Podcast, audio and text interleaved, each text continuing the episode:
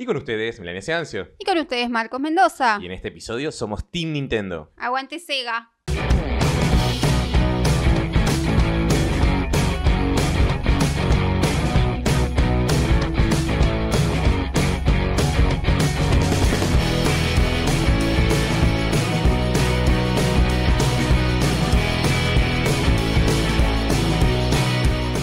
Amigas y amigos, bienvenidos al episodio 33 de su podcast Ni de aquí. Ni de allá, un podcast que explica las diferencias culturales que hay en un matrimonio millennial entre una argentina y un venezolano. Exactamente, y nos pueden seguir en arroba nda-podcast, podcast que produce Buen Día Estudio, arroba Buen Día Estudio, su productora de podcast. De confianza. También nos pueden seguir en Twitter en arroba nda-podcast, ok, Ok. en la red social del pajarito, y nos pueden ayudar a través de www.cafecito.app barra nda, nda podcast, Podcast. que por el módico precio de 50 pesitos que no empobrecen ni enriquecen a nadie, van a ayudar a que nosotros continuemos haciendo este podcast y sigamos haciendo No, contenido. contenido. Exactamente. ¿Y qué día nos pueden seguir, Meli? Todos los lunes y jueves a las 19 horas por nuestro canal de YouTube, los sabios a las 13 horas por Spotify, Apple Podcast, Anchor y Google Podcast. Exactamente, y le damos las gracias como siempre a Guajiroplot, nuestra gráfica de confianza, arroba Guajiroplot, una gráfica atendida. Por sus propios dueños. Exactamente, y bueno, hoy venimos con un episodio... Y acá escuchamos a Leia que quiere participar en el Hoy nos episodio. dijo a la mañana que quería participar. Estaba, estaba, mientras estábamos preparando, haciendo la preproducción, dijo, si no salgo hoy, voy a empezar a sabotearlos de y alguna voy a forma. empezar a portarme mal.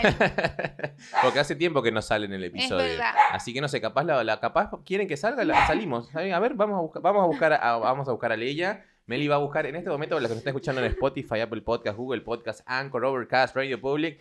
Meli está buscando, salió de cámara para los que están en YouTube. Y bueno, vamos a tener hoy como invitada especial a Leia, porque ya nos estaba reclamando desde hace tiempo. Así que nada, continuamos con el episodio. Yo todo esto para no editar.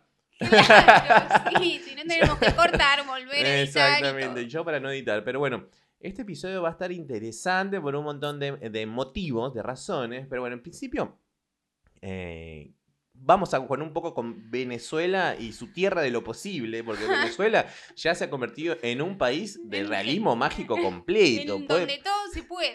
puede pasar cualquier cosa y entre tantas cosas que está pasando en Venezuela, una de ellas es que están vendiendo test de COVID que prácticamente no hay. ¿Por dónde? Por Mercado Libre, exactamente. Por internet, vos querés hacer tu prueba, querés que tu familia esté segura. A ver, tengo, no tengo, me contagié, no me contagié, me contagié a esa que me fui y me chapé porque no debía en la cuarentena, me chapé.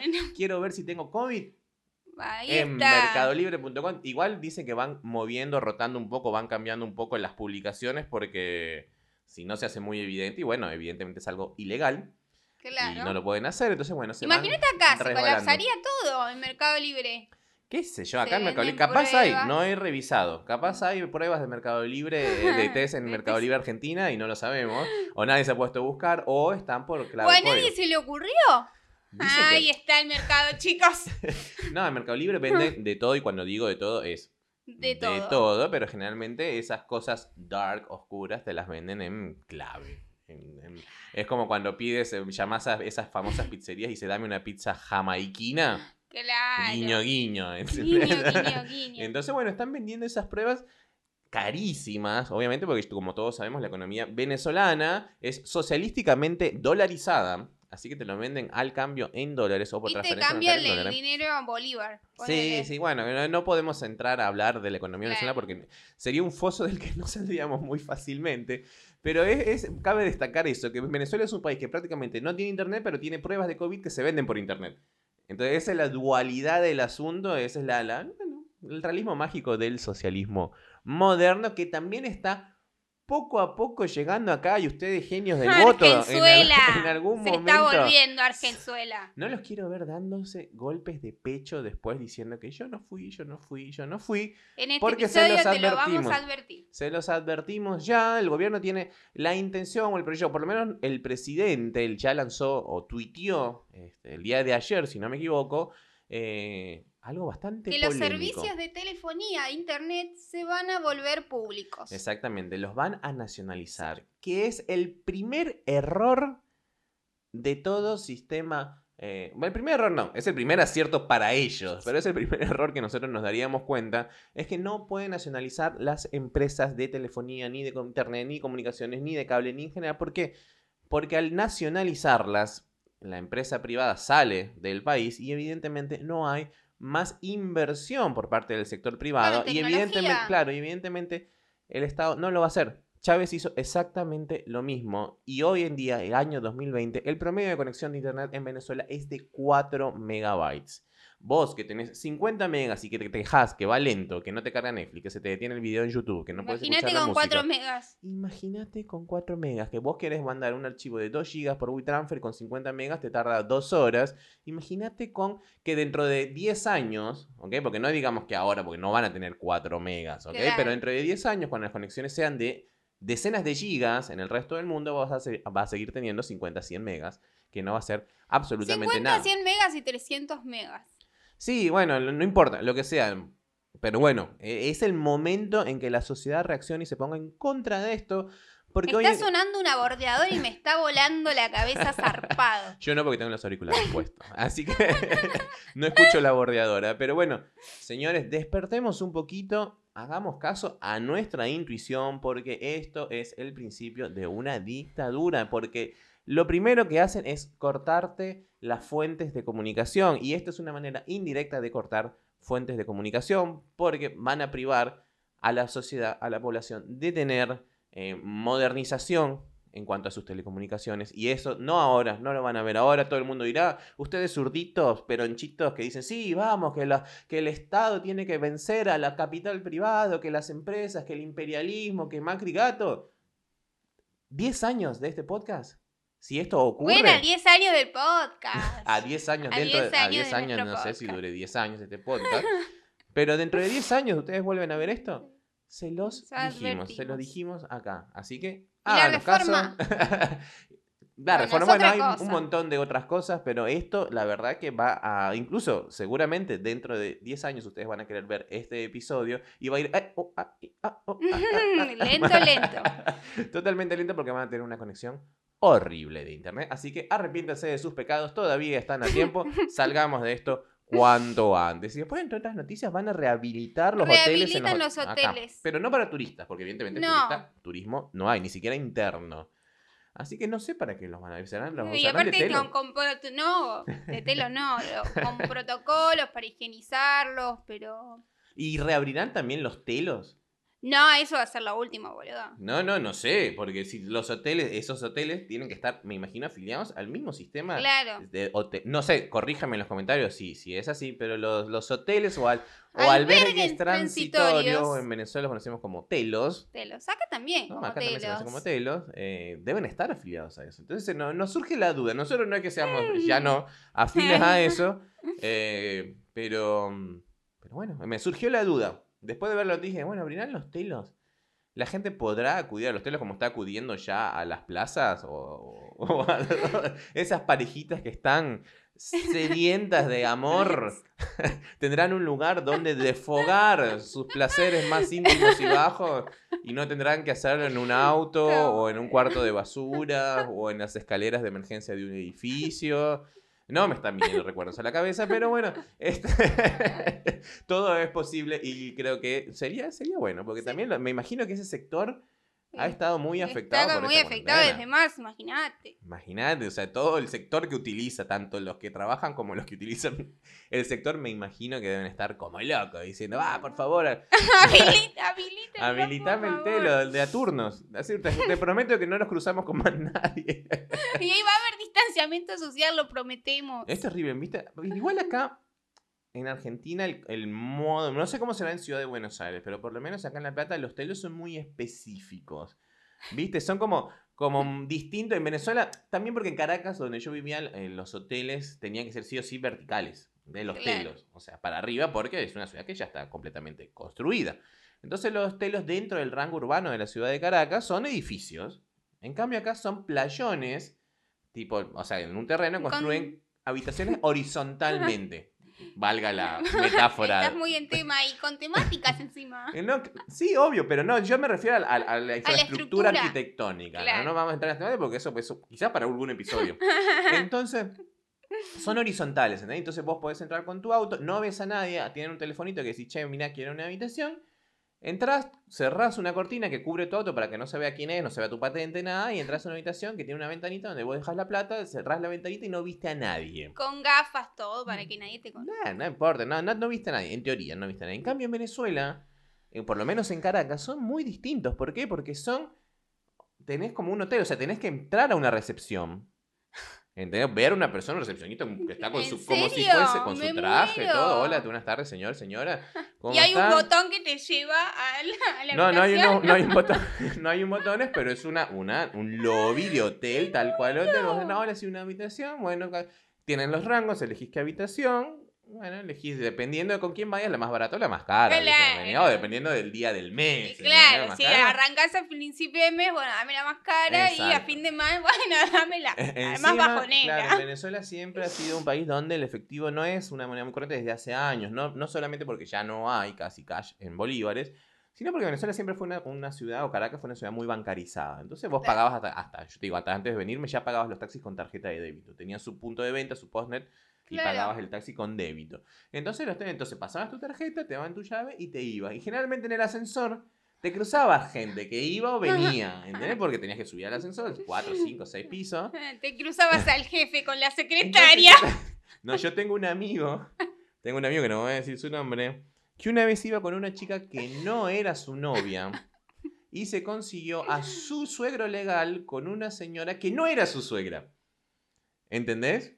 Entonces, él le estaba engañando a la, a la novia y el suegro estaba engañando a la, su- a la suegra, a su esposa. Me muero, quedó ahí entre los dos. claro, dice que se cruzaron, entraron en el ascensor porque él venía del sótano y el señor bajaba, o, o también, o se consiguieron un piso, entran, se miran y dice que fue una mirada de mutuo silencio. Fue una mirada de, yo no digo nada, Sh- vos no decís decís nada, nada y yo está nunca- todo bien y estamos nunca- todos bien. yo nunca más vuelvo a este hotel, vos sabrás, pero yo nunca más vuelvo. Y se cruzaban así a sus, a sus respectivos... ¡Qué eh, fuerte! eh, fuerte, fuerte. Pero acá no tienes eso, porque los hoteles son como Claro, sí, como son más diferente. ocultos. Pero bueno, esperemos que vuelvan a trabajar y que todo el mundo esté complacido en este aspecto y puedan seguir trabajando. Pero hoy venimos con un tema bastante especial. Bastante especial porque quiero hacer un llamado, o una denuncia más bien a todas las autoridades pertinentes, porque Melania me quemó, La me quemó mi family previo a la cuarentena. Es decir, que No, durante pero todo hace este- como mil años. ¿Cuánto hace? Como fue- dos años. Bueno, pero no le pierdas el chiste al, al podcast. Ah, pero bueno. Bueno, hace mucho tiempo lo, lo quemó. Lo quemé.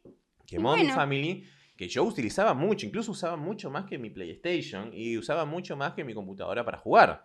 Porque bueno, yo, como todos saben, somos una pareja de millennials Millennials. nostálgicos que nos gusta mucho lo retro, mucho la tecnología antigua. Y bueno, me había comprado mi family para jugar mi Mario Bros, para jugar mi Contra. El Circus. para Ay, yo jugaba mucho al Circus. entonces hoy quisimos hablar un poco, un poco de eso, de los videojuegos, de cómo, cómo fue convivir Pero nosotros, ¿cómo cómo fuimos surge este evolucionando.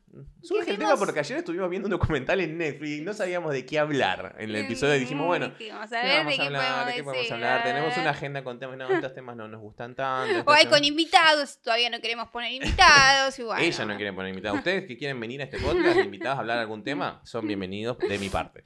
Entonces, eh, es- vinimos y fueron como una serie también de señales, porque a la, Sí. a la ma- tarde, temprano, a la mediodía, estábamos hablando con uno de mis primos que nos estaba contando de cómo mis sobrinos estaban jugando al Fortnite toda la noche, es muy temprano, y yo dije, bueno, yo instalé el Fortnite, Pero que no es lo el juego del moda, y no lo entiendo. O sea, no es que no lo entiendo. No logro jugarlo al potencial que se podría jugar. ¿Por qué? Porque nosotros, o yo por lo menos, vengo de la vieja escuela de juegos, de video, y yo me junto a jugar con mis amigos, pero nos juntamos a, ju- a- a jugar, para la redundancia, al Call of Duty. Al Call of Duty. Al Call of Duty 2, al antiguo Call of Duty, ni siquiera al nuevo. ¿Por qué? Porque nos juntamos con eh, nuestras notebooks. Eh, y son generalmente no todos tienen una notebook Copada, potente, copada claro, como para tipo correr gamer. Claro, como para correrte un juego moderno. La mayoría de los chicos tienen notebooks normales para hacer tareas ofimáticas, conectarse a internet, ver una película. Más allá de eso, no. Claro. Entonces, es difícil tener todos una computadora o una consola que podamos jugar un juego nuevo. Entonces, bueno, aparte, no, también el, el factor nostalgia ayuda a que nosotros juguemos estos juegos viejos porque hace años, de hace 10, 15 años, te juntabas y a ahora jugar. lo esto. extrañas mucho porque era todos los miércoles día de Call of Duty y Nos íbamos a jugar, nos cagábamos a tiro, te lo juro, nos juntábamos alrededor de entre mínimo 9 a hemos llegado a ser 12, 13, 14, 15 personas en el local de Guajiro Plot jugando toda la noche hasta altas horas de la madrugada al Call of Duty. Entonces, bueno, eso se extraña. Entonces el Fortnite vino para quedarse, es el nuevo invento eh, de la tecnología de videojuegos moderna, pero esto empieza mucho más, mucho más atrás. ¿Cuál fue el primer juego? ¿Vos te acordás el primer juego, el primer videojuego que jugaste? Sí, eh, Mario Bros. ¿Pero cuál, Mario? ¿El Eh, 1, el 2, el 3? El 1, el clásico que venía en el Family con todos los Y vos 500 tenías, juegos en uno. vos tenías este modelo Yo de tenía Family. este, este modelo de Family. ¿Por qué? Porque en Venezuela llegó otro, otro modelo de Family. Si quieren, pueden ver más detalles a nivel histórico en este documental que mencionamos de Netflix que se llama High Score, un documental nuevo que salió hace poquito. Esta semana salió. Se hace esta semana, la primera temporada, seguro van a ver más. Y que habla un poco sobre las primeras décadas del desarrollo de los De los videojuegos, hasta videojuegos. llegar a, a cierto punto. que me quedé con ganas de seguir viendo más, pero. Igual se quedó dormida en el último episodio. No Bueno. quiero decir nada, pero acá no somos escaparate de nadie. Y Meli se quedó dormida en el último episodio. Pero bueno, el- lo que es el Family como tal fue posterior al Atari, que fue como la gran consola Claro, la masiva que inició todo en los años 70, que nosotros obviamente No la llegamos no a la, usar. no la llegamos a usar porque nacimos mucho después. Sin embargo, Nintendo contribuyó al relanzamiento de este juego porque Atari lo que... eh, la filosofía que tuvo fue tener muchísimos juegos de video con poca calidad. O sea, apuntó a la cantidad y no a la a calidad. la calidad. Entonces, bueno, los juegos eh, eran malísimos, la gente se empezó a aburrir, era más de lo mismo. Y bueno, hubo un bajón, sobre todo en los Estados Unidos, que es quizás el país más referente en cuanto al consumo de todo este tipo de cosas y, y pioneros en este aspecto. Entonces, bueno, Nintendo, que era una empresa pequeñita en Japón que había estado triunfando justamente con este modelo de consola, pretende ir a los Estados Unidos. Claro, y en ahí aparece Unidos- Nintendo of America. of America. y ahí vuelven a desarrollar la consola. O sea, es exactamente el mismo cerebro, es lo mismo, pero Más chiquitita, compacta. hicieron un rediseño que pegara con el mercado infantil yankee. Exactamente. Era como más espacial, era una caja gris cuadrada. Ese fue el modelo que yo tuve. Nosotros lo llamamos, justamente lo llamábamos Nintendo, y no Family. Bien. Nosotros decíamos el Nintendo, el Nintendo, y acá en Argentina en esa época era el Family, el Family, el Family. Family, family. Entonces ahí fueron, bueno, obviamente los grandes juegos de Mario Bros. Fue el primero que empezó. Después tenías el Dog Hound, que era el que tenía la pistola. Ay, ese era mi favorito con la pistola y tenías que matar a los pajaritos. del perro que se El burlaba perro que mataba de a vos. los el perro- pájaros. y cuando fallaba se Claro, burlaba de vos burlaba, completamente. y en la versión que nosotros teníamos con mi hermano te traía una alfombra. ¿En serio? Era una alfombra que se conectaba por cable al, al ¿Y qué puerto del función joystick. tenía? Eh, la función era que vos comprabas esos juegos tipo mm, las Olimpiadas. Tenía sobre todo era para el deportivo o de baile. Era tipo el Ah, Dance bien, Dance, Dance Dance. Pero muy primitivo, muy, Muy años noventoso, 80. Muy, muy años ochen- 80, muy, años ochentoso. 80, muy años 80. Entonces lo conectabas y lo que hacía era poner, te ponía un juego de correr y vos tenías que Pisar y correr, correr y correr tal cual. que corrías. Exactamente. A mí, mi mamá fue muy, eh, muy escéptica con esto de los videojuegos. Fue muy anti videojuegos desde el primer momento. Porque desde de ya de entrada. Ay, boludir a la violencia. No, no, no, Ah. más- eso fue más adelante. Ah. Pero ya de entrada mi mamá no tuvo una buena relación con el Nintendo. ¿Por qué? Porque mi papá lo compró en el año 1989. Es decir, Marcos, acá presente, tenía cuatro años de edad y mi hermano tenía tres, Tres. años de edad. Es decir, no teníamos todavía la suficiente capacidad como para eh, tener la noción de lo que estábamos haciendo lo que estábamos jugando. Viste que el discernimiento recién viene a partir de los cinco años. Entonces, Claro. mi papá se enteró de todo este ju- videojuego nuevo que estaba saliendo, full color, con un montón de gráficos mejorados para aquella época, una- y fue a comprarlo a una tienda de electrónica, como si tipo un Frávega o algo de esto. Claro. Y en ese momento, el juego costó 500 bolívares. Y mal no recuerdo la anécdota que me dijo mi mamá, 500 bolívares. 500 bolívares en ese momento eran unos 300 dólares, 300 y pico dólares, es decir, que serían unos 40 mil, 50 mil, es lo que cuesta una PlayStation 4 Ahora. el día de hoy, exactamente. ¿Qué pasaba? Mi mamá en ese momento, estamos hablando del año 1989, no tenía lavarropas automático. Ay, entonces dijo, Y mi lavar- esposo me compra la Nintendo para los nenes y no me compra el Pero, lavarropa. pero para, claro, entonces fueron a la tienda, mi papá dice, no, quiero comprar este juego para los nenes, para los nenes, y cuando mi mamá escucha el precio dice, pará, pero ¿qué tipo de juego es ese? O sea, mi mamá pensó que era, no sé, una pistita de auto.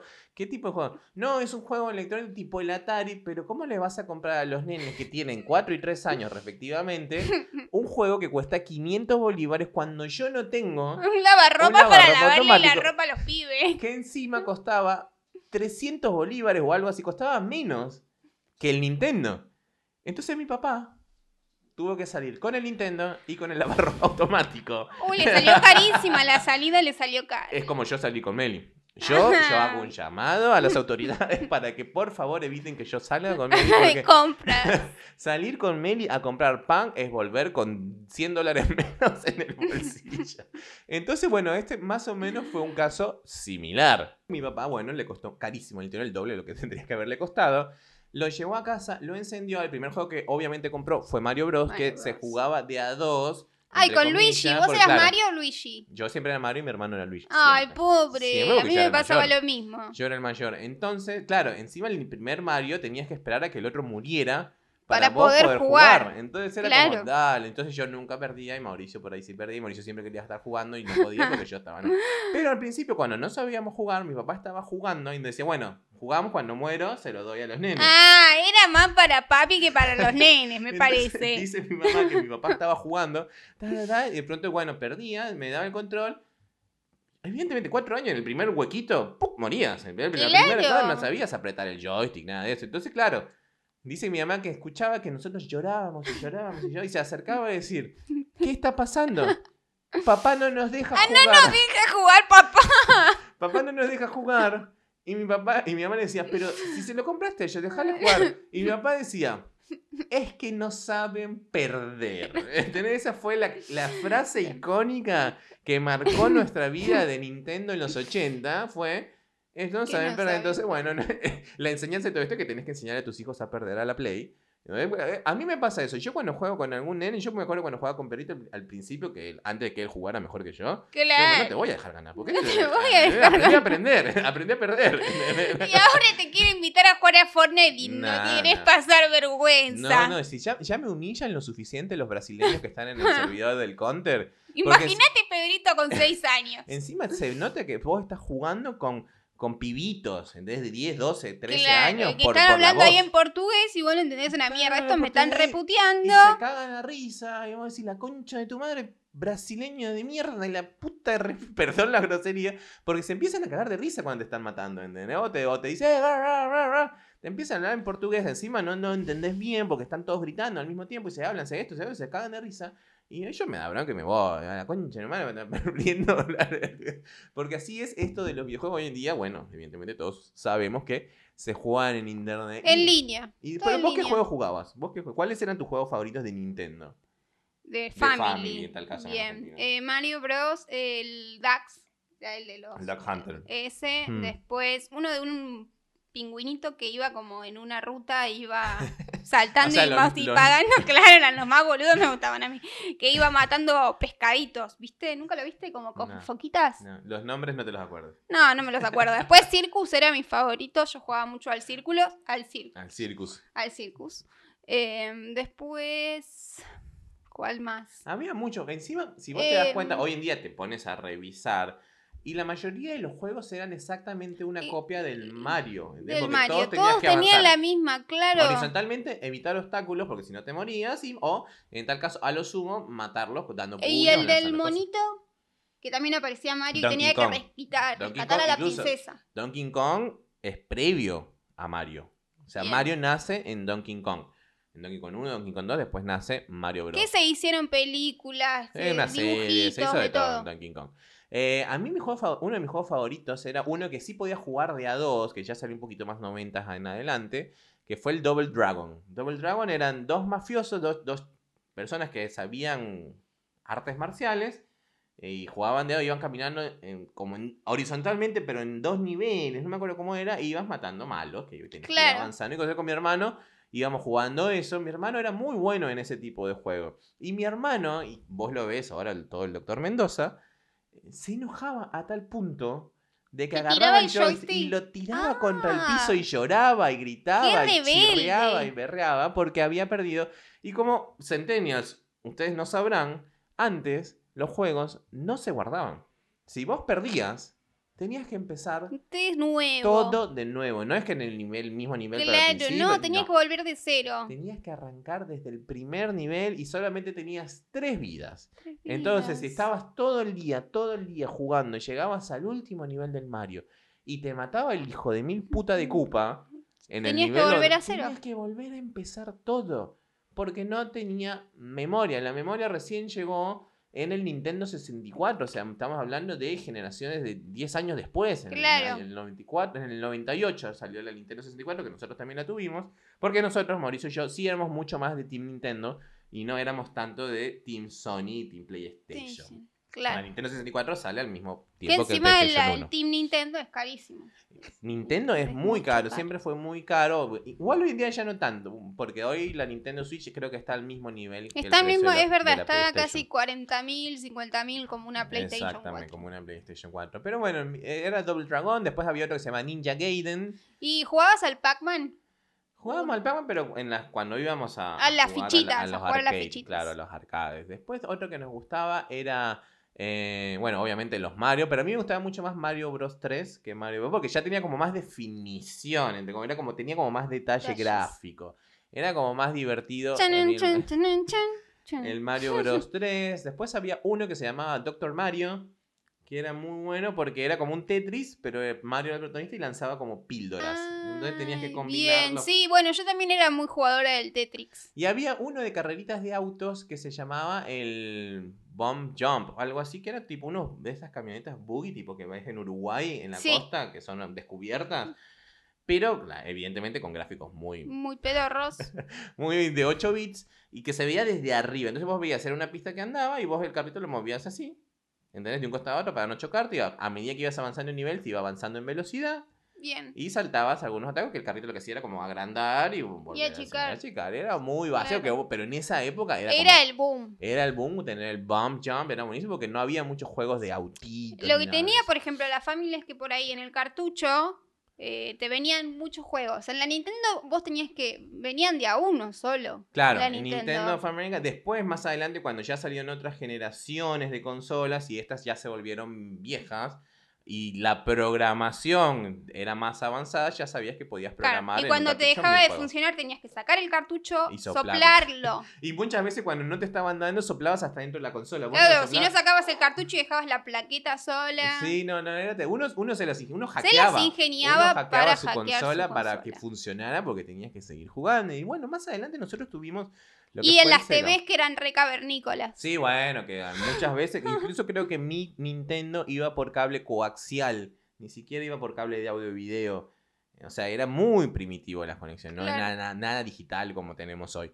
Pero después también tuvimos la, la Sega Genesis, que fue como la segunda Ah, gran consola de la historia que le hizo... Amada Sega. Claro, que le hizo el- la afronta a Nintendo en su momento, eh, que fue la competencia real de Nintendo. Nintendo, paralelo al Sega Genesis, sacó Super Nintendo, que fueron las dos consolas de 16 bits que tenía el doble de capacidad que esta consola que Melania me quemó. Entonces... Y eh, aparte cuando llega la, la G- el Sega Genesis, eh, los gráficos se veían súper nítidos, y nada que ver. Exactamente, ya podías jugar con otra sensación de tridimensionalidad. Claro, era más 3D. eran más entre comillas, ¿por qué? Porque ya podían programar en cierto modo para utilizar el eje Z. Entonces, bueno, visualmente, ah, si bien es 2D, visualmente te podían hacer creer que estabas jugando en 3D. Juegos como en la, en la Super Nintendo salió el Star Fox, que era increíble. Sí, en las, y en la Sega el Sonic. Pero el Sonic, claro, el Sonic todavía seguía siendo 2D porque era runner horizontal. Claro. Salvo en algunos mundos de Sonic 2 que podías entrar como un túnel. ¿Te acuerdas que ibas Sí. con Tails y ibas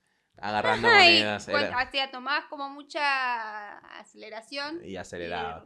Y con el Sega Genesis vino algo que cambió toda la visión de los juegos de video, que fue la violencia, el género de violencia. Llega el en Street. Fighter. Llega el Street Fighter de la Super Nintendo, Ah, llega el Mortal, Kombat, el- la Fatality. Y no solamente era el Mortal Kombat, el Killer Instinct.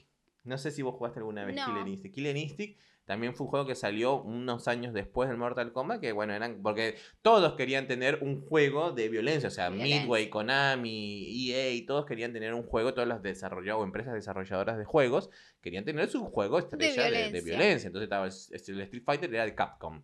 Midway sacó Mortal Kombat y Konami sacó Killer Instinct. Entonces era como que, guau, tenías que. Y eran como teams. ¿Entendés? Que tenía Super Nintendo defendía a capa y espada de Street Ah, Fighter. El claro. que teníamos Sega defendíamos Mo- capa y espada Mortal Mortal, Kombat. Kombat. y éramos fanáticos de Mortal Kombat. Y los que tenían este mm, los, cualquiera de las dos consolas, Killer Instinct creo que salió para ambas plataformas. Pero Mortal Kombat llegó para quedarse porque era, fue uno de los primeros juegos que utilizó escáner de humanos, Digitalizó a personas. exacto, eh, film, films, movimientos claro. para hacer el juego. O sea, era muy realista. Era súper realista los Era personajes, muy sí, realista es verdad. porque digitalizaron humanos. Y cuando te mataban, te decapitaban la cabeza.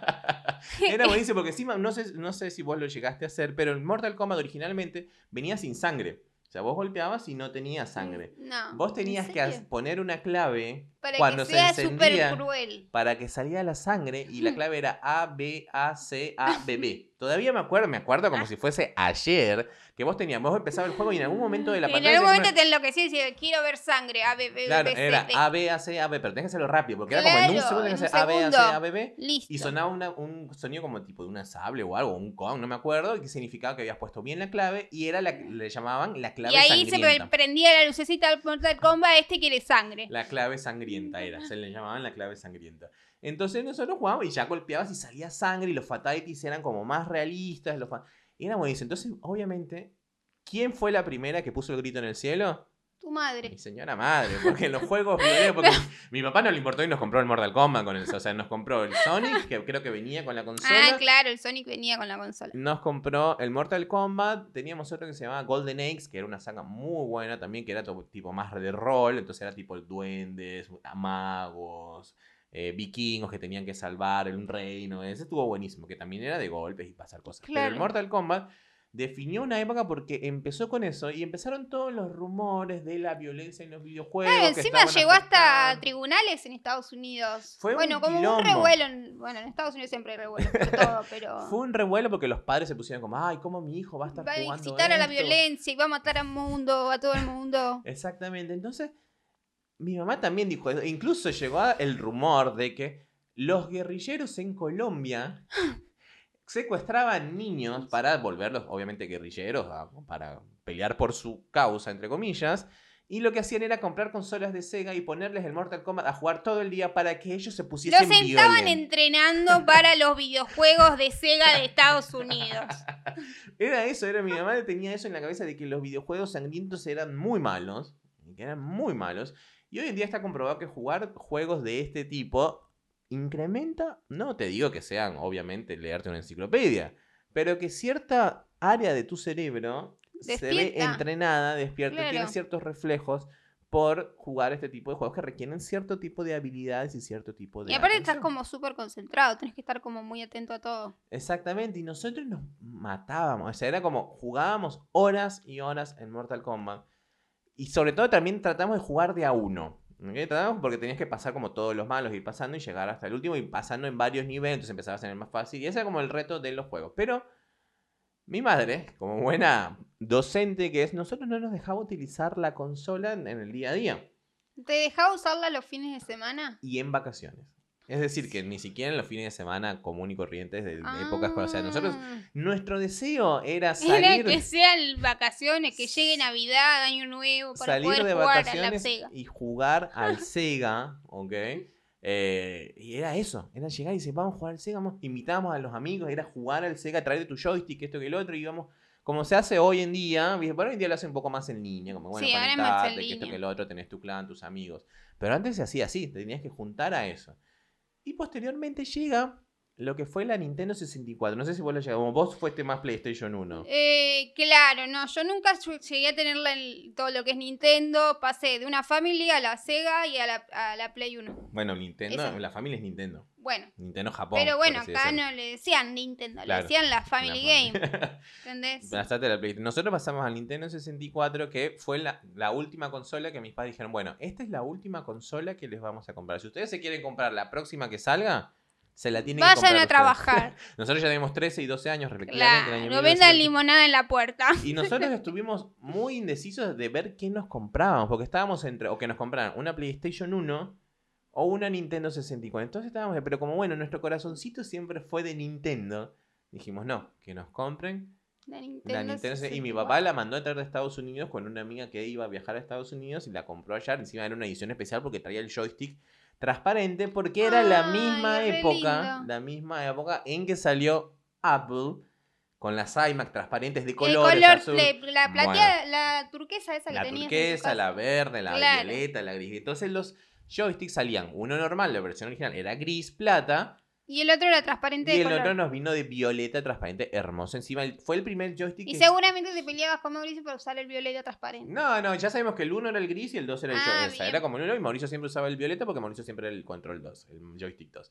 Entonces, eh, ese fue el primer joystick que se diseñó ergonómicamente. O sea, dis- pensado, diseñado para vos Claro. poder agarrarlo y que sea cómodo. Encima tenía tu joystick en el medio, tus botones en el costado, atrás. Tenía muchas que vos te decías, wow, ¿qué voy a hacer con todos estos botones? Claro, encima que empezaron a aparecer el R1. Bueno, eso es Todo. el Play. Y También, acá empezaron a aparecer R1, los- R4, Exactamente, ¿no? porque a medida que fueron avanzando en los videojuegos requerías de más De más botones. Mm, de más botones para realizar mayor cantidad de comandos. Entonces, llega esta, Play- esta Nintendo 64 con el juego favorito de mi vida. Fue el juego que me marcó a mí y creo que no sé si a Mauricio también. Y nunca más he sentido una experiencia igual con un videojuego que fue La leyenda de Zelda Ocarina of Time. Legend of Zelda Ocarina of Time. Y bueno, señores, como se dieron cuenta, tuvimos un cambio de cámara. Imprevisto porque a mí se me olvidó poner a cargar la batería de la otra el día anterior. nos quedamos sin batería en la que grabamos siempre. Exactamente, así que bueno, se van a dar cuenta un salto de calidad, debe ser porque estaba utilizando la cámara que no debería usar para esto. Claro. Porque bueno, com- como todos sabrán, utilizamos una cámara más basiquita para grabar el podcast para que el sensor de la cámara con la que No trabajo no, no sufra, no es que se ¿no? claro, pero para la que no la gastarla Claro, para bueno, es mi herramienta de trabajo principal, Claro. así que bueno, vamos a utilizar, siempre utilizamos otra basiquita para grabar, porque bueno, la, la No, idea es que... basiquita, pero graba lindo, Graba queda lindo. lindo, sí, sí, sí, graba Es lindo, una pero... buena cámara. Es una linda cámara, pero bueno, nosotros Eh, protegemos la que Le es más puede- cara. se puede bloguear bastante bien. con Sí, esa- sí, aparte me gusta porque la otra cámara que tenemos puedes poner la pantalla hacia arriba, Y rebatible, y podés ver mientras blogueamos, que queremos empezar a bloguear más adelante, pero todavía no le, no le enganchamos, ¿viste? No somos esa generación de youtubers todavía, parece. ¿eh? Entonces como que no- nos llegó, entonces bueno, Le tener vamos esa a pedir unos tips a Luisito, a alguno de esos. para hacer vlogs. Pero bueno, seguimos con los videojuegos. ¿Y vos, vos cómo era la dinámica tuya para, para jugar? Ya dijimos que, bueno, mi mamá solo nos permitía jugar fines de semana en vacaciones. O sea, no. Claro, no, como- Nosotros éramos más libres, mis papás nos dejaban Tenés el- jugar. tenés- Meli tiene el pelo. ahí va, ahí se lo acomodo. Ajá. Eh, yo era más de jugar con mi hermano, con Juani. Mi hermana no era tan de jugar a los. tanto de jugar a los jueguitos. Igual tu hermana era mucho más, bueno, mucho más grande. No, tenía dos años que vos. más que yo, pero bueno, estaba en otra sintonía capaz. Claro, bueno, ya por ahí cuando tenían las consolas. era Pero a mí me gustaba ganarle a Juan y me encantaba. ¿Y qué jugaba? La típica, porque él era súper chiquitito, entonces eh, por ahí le poníamos el control y hacía que jugaba y no estaba jugando, ¿entendés? Esa era buenísima. ah, eso se la hacías. O sea, Ese me- eso lo hacíamos a, Pe- a eh, Pedrito cuando era a chico. Pedrito también. Cuando ¿eh? era más- sí. quería jugar y era como, bueno, tomá. Pon el control y no, le- no se lo ponías andando y hacía que jugaba, pobrecito. Pero eso está, eso está buenísimo. Esos son tips que uno va a anotar para cuando uno tenga así, tomá, sos de mi equipo. Sí. Ay, Pedro, cuando te decía, somos equipo. Somos equipo, porque por ahí íbamos jugando y yo iba ganando y cuando él iba perdiendo decía, no, vos y yo somos equipo. Bueno, somos equipo. Cuando él iba ganando, él me iba ganando. Claro. Era, era competitivo el pibito desde, desde Sí. chiquito. Pero bueno, y aparte de eso, ¿qué, qué jugaban? ¿Cuáles eran los juegos que jugaban así que te recuerdas? Que decís, bueno, jugábamos horas a esto. Jugábamos horas al, al Mario y mm, después... Y él siempre era Luigi, obviamente. O vos eras Luigi. No, yo era Mario. y mm, después por ahí jugábamos al Circus. A mí me gustaba jugar cuando, viste que hay, tenés como un aro, Sí. tienes que ir saltando. Sí. Bueno, ese me re gustaba jugar. Yo el- ese círculo... ¿Nunca jugaste al Circus? No, no, de- no lo jugamos cuando Decimos éramos círculo porque yo trabajo en el círculo. Ah, no queda eso, el círculo no un, ¿Jugaste cuando, lo, círculo cuando de, de la compramos abundancia. la, la Family? Lo jugué cuando recién compramos esto y me dije, este juego El yo gran lo jugaba. juego, le presenté el gran juego de mi infancia. Yo no lo había jugado y he jugado muchísimos otros juegos, pero justamente ese no. Y me imagino porque no llegó a distribuirse en Carvajal en ¿Vos Venezuela. decís?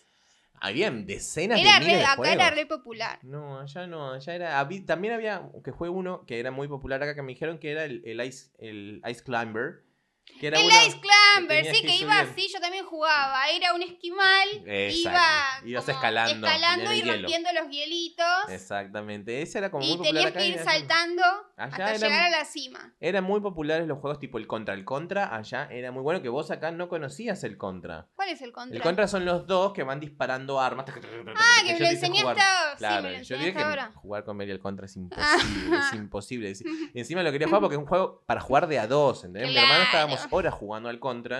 Y jugar al contra significa estar en sintonía en el equipo y decir, bueno, buscarte a alguien que tenga más o menos las mismas habilidades que vos o que Claro, encima yo, olvídate, no tengo No. las mismas habilidades No, que no, no, Meli para jugar contra era horrible porque encima eh, tenés que ir, son esos juegos que si uno avanza, el otro se queda más atrás, no puedes seguir avanzando y las balas siguen viniendo. Entonces, bueno, jugar con Meli, pues Meli se quedaba atrás y no podía voltear y cómo salto y cómo hago y cómo esto y cómo lo otro. Entonces, bueno, yo tenía que y Meli ahí- retroceder para que Meli pudiera avanzar. No puedo ser una buena jugadora.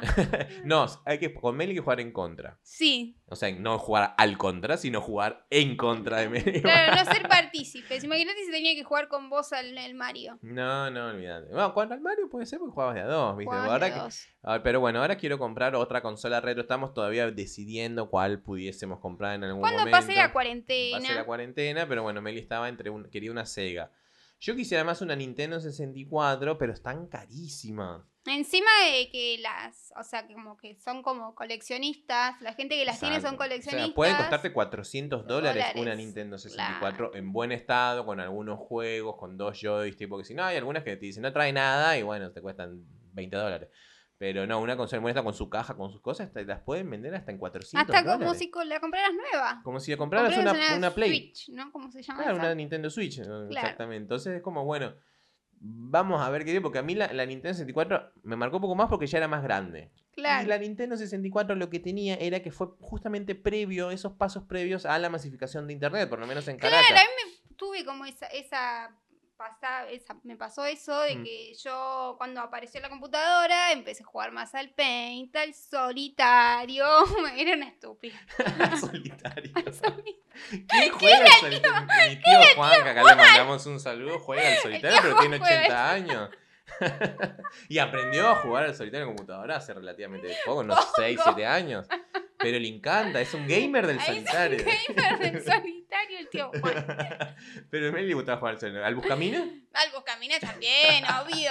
Porque bueno, en un momento cuando nosotros empezamos a usar computadoras no corrían Tenía, juegos. medio- claro, venían los básicos de Windows. Igual bueno, yo, vos siempre yo fuiste no, a. No, yo sí tuve. Mac. Yo tuve una. No, antes teníamos una PC, teníamos una Pentium 3. Hola, Pe, cuando si tenías Pentium eras re pro. Ya tenías Pentium era re porque como los procesadores modernos Claro. de aquella época. Pero nosotros tuvíamos una Pentium 3 con 500 megas de RAM. 500 megas de RAM. ¿Entendés? Con un monitor de 15 pulgadas. Cuando vos cuando yo llegué al colegio dije, no, tengo una Pentium 3. Y era como, no. No, bueno, yo también tuve una Pentium, como decís. Una Pentium era como, no, en serio, y puedo jugar al FIFA 2000. Eh, Al jugar FIFA, al FIFA y es- 2000 ese no era el eSport. Claro que la hace eSport, que es Claro, y empresa después dedicada a varios juegos.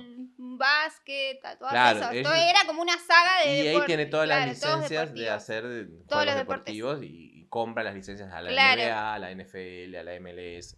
Entonces era como jugar al FIFA, era como, no, tenés el, y podés jugar. Y podíamos jugar en ese momento varios juegos copados a una gráfica relativamente. Y ahí decente. pirateabas también. Ahí, Pirateabas los- los, los- jueguitos. Liz, ahí ahí. todavía se podía. Se podían grabar los juegos y distribuirlos porque no Me encanta decir eso de piratear. Siempre lo, remal, lo remarco. no, todo el no tiempo. necesitabas una conexión a internet para poner un, Claro. ¿cómo se llama? El serial. Entonces vos, si tenías un juego, generalmente ya lo comprabas pirata con, y tenía impreso adelante el, el número de serial. Claro. Porque te pedía ese número de serial porque vos lo comprabas antes Centennials, no lo bajabas de internet, el Internet. juego, no, No, lo no, tenías que comprar físicamente. Ibas en a un una CD. casa, claro, ibas a una casa de informática o se lo vendías, se lo comprabas al mantero que lo Claro. ahí en la plaza. Exactamente, entonces lo tenías que ir a comprar y te venía en una caja, cuando era original te venía una caja linda, un estuchito como vienen los juegos de PlayStation originales que valen una fortuna. Claro. Bueno, los tenías que comprar igual y venía con un número de serial para vos poder instalarlo y no tener que estar poniendo el CD cada vez que quieres jugar. Tenías la opción, incluso creo en algunos juegos, de no instalarlo porque obviamente no tenías un disco no, duro. no tenías la capacidad, claro. no tenías un disco Yo duro para me acuerdo juego. que me compré el Sonic para la compu, Hmm. el Mortal Kombat también. Y Pues después claro. los FIFAs para Juani, que bueno, ya le gustaba jugar mucho al, al Porque fútbol. después, posteriormente, cuando fue avanzando la tecnología y esto fue quedando obsoleto, evidentemente los programadores pudieron adaptar el lenguaje de los videojuegos de consola a la computadora. computadora. Entonces, incluso hoy en día puedes bajarte emuladores de cualquier consola y jugarlo en una computadora. O sea, lo puedes hacer, pero no es lo mismo. Yo, yo tengo un emulador de Nintendo 64 para jugar, pero no es lo mismo si no tenés el joystick, Claro. si no- ¿Entendés? Porque es con, la- con el esto y aparte, ¿cómo haces los... En el Nintendo 64 tenía el botón Z, que no lo tiene la PlayStation, que era un botón. Vos, el, el joystick de la Nintendo 64 era como un tridente. Tenía tres. Sí, Tenía tenía uno en el centro para que tenía el analógico, viste la palanquita. sí. Acá tenías los botones y acá tenías la, la crucecita. Entonces tenías los botones acá. Entonces, bueno, tenías detrás del tridente, de la parte central, del, del cosito central, donde estaba a la altura del, del joystick, tenías un botón Z que te servía para hacer ciertas cosas. Entonces vos tenías que en un momento apretar el Z, el R, el B, el, no- el de acá arriba, el de abajo. Claro, ¿y cómo haces para manejarla con un teclado de la compu? Exactamente, entonces el botón Z te, te queda muy lejos, no podés porque Claro. tenés que hacer, entonces es muy complicado, tenés que comprarte como un joystick y comprar un- hoy en día los joysticks, uh, Bluetooth, ponele Son para... carísimos. No, no, no son caros, No son compras uno chino, no pasa Ah, nada. muy bien. Para jugar eso, ¿qué importa? Claro. Pero no vienen joystick imitación de Nintendo 64. Entonces es difícil jugar algunos juegos de Nintendo 64 con emulador en la compu por eso y no lo hago. por Bueno, eso. ya vas a tener tu Nintendo. Yo quiero, mi sueño es tener todas las consolas. Bueno, sí. Todas también. originales, originales para jugar. Quiero jugar al Sonic, pongo mi cartucho de Sonic y juego al Sonic. Pero no vas a poder en la Nintendo, podés jugar al Sonic. No. Ah, Por eso te ay, digo. entendí, claro. te digo, la yo mi- Sega. Mi sueño es tener una de cada uno. Entonces con el, con el Nintendo 64 vino la fiebre de las revistas, las publicaciones de Nintendo. Había la revista Super Nintendo, la revista Club Nintendo, la revista Nintendo Power, que mi hermano y yo lo hacíamos a Ustedes se las comprar. compraban porque te daban los, o sea, te Exacto. explicaban los trucos Los para trucos, poder ganar el cómo pasar de nivel. Exactamente, era, terrible porque O eh, en los, no podías no- en pasar. los 90s, 80s eh, tenías que llamar por teléfono a la, a al la empresa. operador de jueguitos. no, había, existían operadores de jueguitos, ¿entendés? En un empleo soñado. Era- te pagaban por ¿A qué jugar. te dedicas? Soy eh, consultor de juegos. Soy que consultor de juegos. Era ¡Qué lo más. copado! ¡Qué copado para uno que decía qué copado! Pero el trabajo que tenía el chabón, capaz que tenía como cinco carpetas por cada jueguito. Y dudo mucho que hayan jugado todos los. Encima habían juegos también que eran malísimos. Había uno horrible en Nintendo, no sé si lo llegaste a jugar, que yo detestaba. Te dije que que, se Nintendo llamaba no. En la Family. En la Family. eh, que se llamaba Paperboy. Que era un chaboncito que iba en una bici y tenía que tirar diarios. Sí, Tenía que tirar y tenías que acertarlos. le tenías que acertar. En la casa, ¿entendés? Y te- mientras más acertabas, más puntos tenías. Entonces tenías que saltar gatos, esquivar viejitos, ¿viste? Era como un previo al GTA donde podías chocar un viejo. Uy, el GTA, ese sí jugaba. Pero bueno, entonces con, con estas revistas que nosotros comprábamos, a veces no era suficiente, porque claro, tenías que esperar al mes siguiente a que viniera la- el próximo número del Claro, próximo nivel. Para que los centennials que todos buscan en internet cómo pasar, o en YouTube, cómo pasar el nivel de Que Fortnite encima, que tanto. encima es un negocio. Hay Claro. youtubers que se dedican únicamente reviews, a a jugar. jugar. a jugar, a grabarse jugando y, y la- y están los pibitos así mirando cómo juega otro en vez de jugar. Pero no es, eh, eh, no es en YouTube, como es el Switch. No, en Twitch. Twitch. Twitch. Ah, Meli no entiende nada, se dan cuenta Meli- que no, no, no. Meli no, le no dio caso una. Un ataque de boomer y dijo Switch en vez de Twitch. Switch es la Nintendo Switch. Y Twitch es otra cosa, Meli. Twitch. Twitchter. No, Twitchter no, Twitch. Twitch es una plataforma que para que Claro. también nosotros llegamos tarde, que está eh, dedicada, Dedicada a todos los jueguitos, claro. No, Eh, no. ah, para streamear.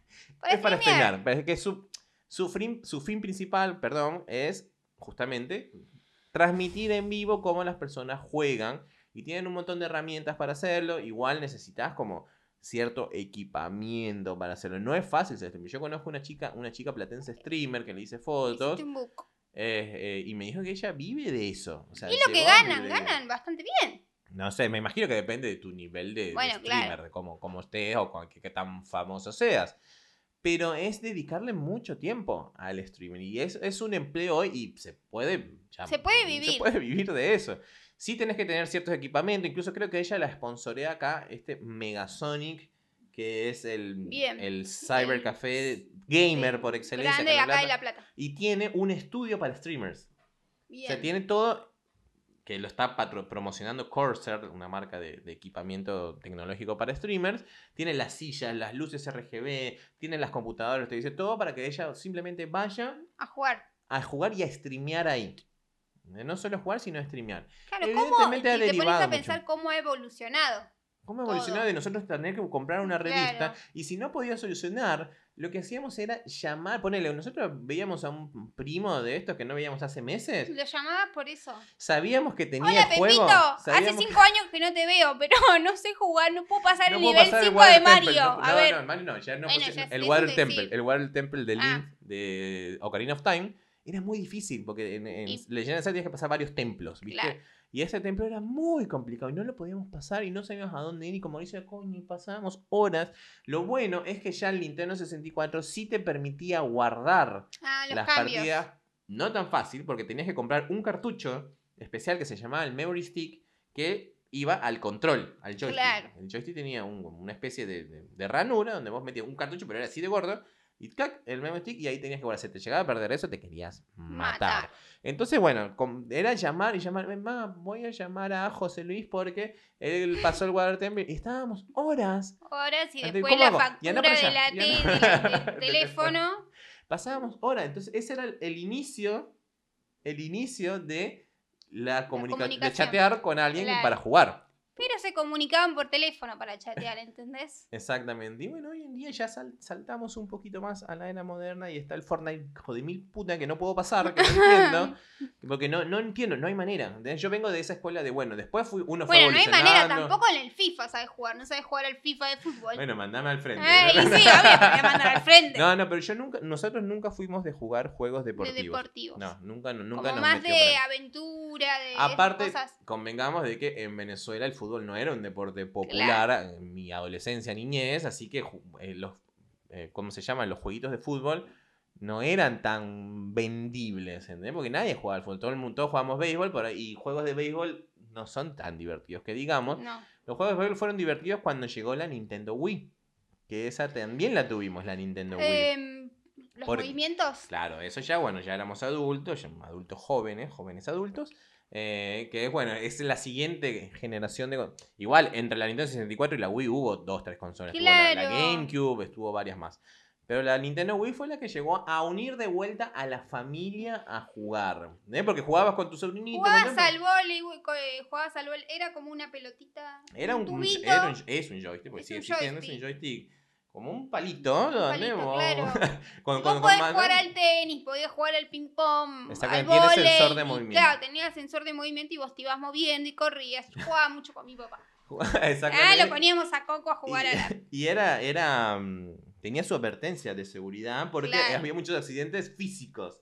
Porque vos, era muy claro que vos estabas jugando al tenis contra otro, que jugabas uno al lado del otro mirando la pantalla y ¡boom! lanzabas un Claro, un bastonazo de eso.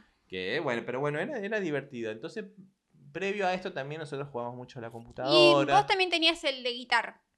El Guitar Hero, Guitar bueno, Hero. pero eso ya es más, más, más actual, más moderno, Claro. que no, no es algo que me apasionó tanto como en su momento el Nintendo 64 y después los juegos, obviamente, como decís vos, en la, en la PC. O sea, jugar Claro. a lo que empezamos a jugar nosotros fueron los shooters, los llamados shooters, que son los juegos en primera persona donde matas cosas, donde disparás. Donde disparás. Que el primero que jugamos fue el Doom, El Doom yo también. El Ibas Doom. con, un, con el, ibas con el... con la con pistola la matando pistola a ibas aliens. matando a todo el mundo. Matando, que vos ahí te descargabas de toda la Chao, ira del toda bullying. la ira de la semana. Del bullying del colegio. Del bullying. Ahí el que hacían bullying, ibas y lo descargabas en Del el Doom Doom. matando 200 está. aliens. Y Era- ya está. Después tuve el Duke Nukem y ahí vinieron juegos ya más eh, enfocados en lo que fue la guerra. El primero que vino fue, obviamente, el Call of Duty, el Counter-Strike, el Medalla de Honor, el Medal of Honor, que fue en, en el 2000, 2001, 2002, empezaron a venir esos juegos que sí ya requerías de una aceleración gráfica importante. Mucho más grande. Porque estos juegos empezaron también a traer... eh, Más calidad de gráficos, ¿no? y no solo eso, también traían clips de película. O sea, Claro. hacían la animación ya en 3D, obviamente, en 3D de su momento. Eh, vos pasabas las misiones y te ponían una historia, ¿viste? Vos, había partes que vos no jugabas, que son los cinematics, los cinematográficos. Tenés la parte cinematográfica. Y llegó un juego, el segundo juego, que que a mí me marcó la historia. A, mí es A vos te entre todos. marcaron todos. No, no todos. El Mario 3, de ahí la leyenda de Zelda Ocarina of Time, en el Nintendo 64, y el Halo. Halo es un juego shooter, un shooter en primera persona, donde estás en un futuro distópico, donde la humanidad tuvo que salir del planeta Tierra y hospedarse en una especie de anillo, de un halo, que se creó en el espacio exterior entre la Luna y la Tierra, y donde la gente vivía ahí porque simularon que fuese la, la misma eh, topósfera de la Tierra, Claro. por así decirlo, y vivías ahí. Pero bueno, esto lo estaban invadiendo alienígenas, lo querían controlar. ¿Ese Otro. jugabas en la Play? No, en la compu, porque ese juego sale, ese juego es de Microsoft, realmente. Y salió en un primera instancia para la primera Xbox. Para la primera Xbox, para PC, obviamente, pero fue el primer shooter que salió para Mac. Entonces ya yo usaba, en esa época utilizaba Apple, y bueno, fue el primer juego que utilicé en mi Mac. Era buenísimo porque los gráficos, y aparte de la historia, es totalmente eh, atrapante, por así decirlo. Y bueno, después del, del Halo 1 no jugué las siguientes versiones porque las hicieron exclusivamente Para, para. Xbox, claro. Porque Claro. Microsoft es, bueno, ahí hubo toda la guerra entre Windows y Apple, qué sé yo. Claro. Y bueno, Microsoft llegó a la a la exclusividad. Y hoy en día, actualmente, con todo esto de, evidentemente, la tecnología e Internet, las tiendas de, game, de games, de juegos, son por, por descarga, son virtuales. Está Steam, está Epic Games, está Blizzard. Y yo compré el Halo 2, que fue durante esta cuarentena que Meli me perdió por algunos días. Porque jugaba de a 12 horas, 13 horas por, por- por día. Ay, es verdad. lo compré, lo compré, lo descargué porque estaba realmente económico. Creo que costó 2 dólares, 3 dólares, no costó más. Eh, y estaba como, no, no puede Esas ser. fases de la cuarentena. Exactamente. Me esa agarró la fase de la cuarentena de gamer a full. Me agarró porque, viste, uno va como, bueno, ahora quiero Vamos construir pasando de fases nosotros. La fase 1 fue la fase Netflix. La fase no hacemos nada porque pensamos que iban a ser Claro, solo dos semanas 15 de vacaciones. Dije, bueno, no fuimos de vacaciones, vamos a, vamos a engordar, a chupar birra, a ver Netflix, a intentar tener un hijo y no se pudo. No se pudo. Entonces, pasó un mes y dijimos, no, pará. No, Esto va- no va para ningún lado, no vamos, porque vamos a, no vamos a pasar por la puerta. No, entonces no, vamos a por lo menos empezar a hacer ejercicio porque teoría Claro, y fue la fase 2 de Turbo. la fase turbo. Fase Turbo. Eso es como los videojuegos, nivel 1, está el primer nivel de, de intro, ¿viste? Como que bueno, conoces al personaje, no sé. Ya ve, el personaje te tiene que enfrentar a los problemas, ¿entendés? Tiene que buscar cómo solucionar esos problemas, tenés que entrenar. ¿Viste? Es como, como el Call of Duty, Call of Duty tenés una Claro, fase en tenés que tenés que ir- entrenar. Es como en el, FIFA también, que Bueno, tenés que entrenar. tenés, Ahí entonces, está, bueno, claro. Fue la fase de turbo, que ahí fue donde bajé muchísimo, creo que fue durante un mes y medio más o menos Claro, que que era empezamos a entrenar, pero diario y, no era- y con peso, y cuando era como entrenar, terminé de bajar de- mucho de peso en esa parte de la cuarentena, Hay que volver a la fase Turbo.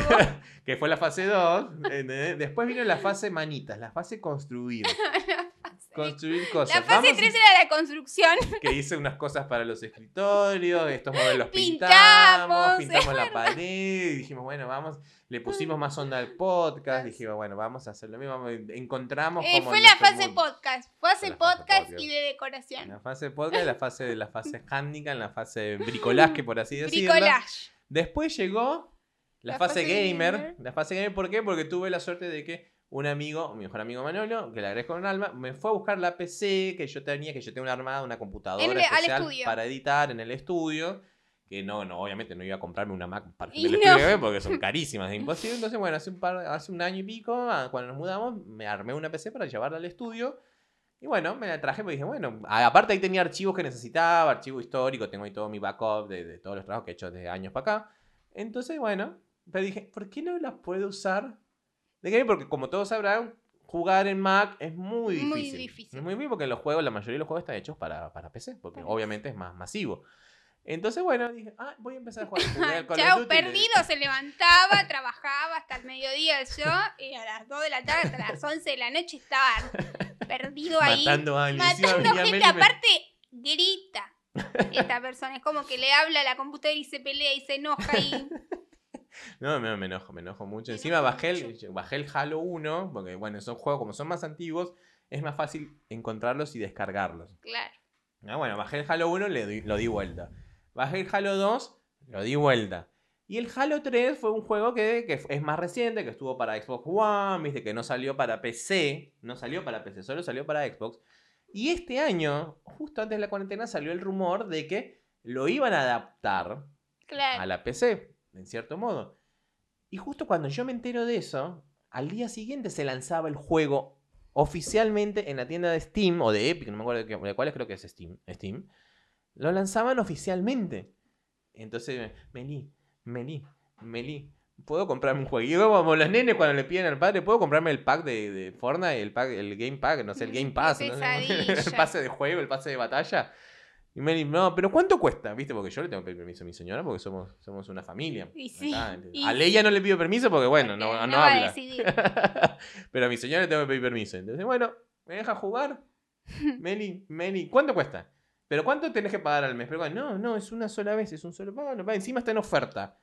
Si compro, porque podía comprarme todo el pack y tener todos los juegos originales, que hubiese sido increíble, pero bueno, ya salía Ya estaría perdido. no hubieras pasado a la fase 5. No, que estábamos en la fase. Estaba en la fase 3 que... En la fase 4 en que la te empezaste a trabajar. Si no, no hubiera llegado Claro, a la fase No 4. hubiese llegado a la fase 4, que fue como, bueno, volver a la la nueva normalidad. A la nueva normalidad. Aunque no, en teoría no deberíamos estar volviendo a la vida normal, pero como se dan cuenta, todo el mundo está en la calle. No sé qué haces vos viendo esto si todo el mundo está afuera. Claro. No, sí, tenés que verlo, danos el view, por favor. danos el view. Y queremos agradecer, no agradecimos. Hoy que agradecer a la gente de España. Porque tenemos oyentes en España, que seguramente son venezolanos o argentinos que vienen. Seguramente. Pero muchísimas gracias España por esos escuchas en Spotify. Después, vos más recientemente, ¿no tuviste ningún encontronazo con un, con un videojuego? No te digo ya, hoy, obviamente, ¿no? Porque no jugás. Pero yo tengo ganas, porque también me aburro a veces de jugar solo. Quiero, quiero comprar otra vez otra consola Pero yo para soy jugar una con mala compañera. Él quiere tener una, una consola que tenga dos, dos joysticks para que juguemos juntos, pero a mí me embola.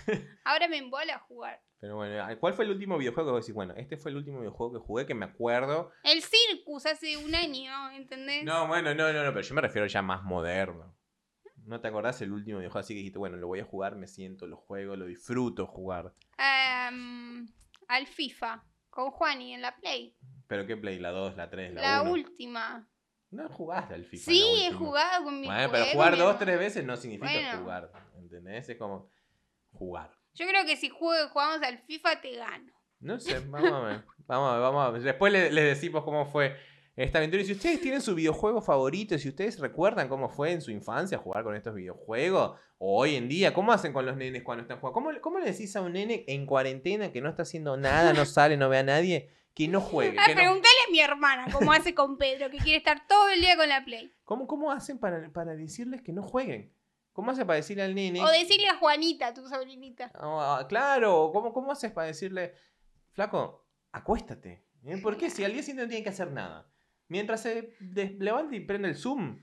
Claro, y esté En así. la clase, claro, y para que no se tilde van cambiando la cabeza así. ¿Entendés? Es como, no sé cómo, cómo no han inventado algo que te permita poner, no sé, como la- tu imagen en el Zoom despierto. Ah, despierto. Sería ideal que lo invente. Qué suerte los que tuvieron Zoom. Nosotros no, no tuvimos esa suerte.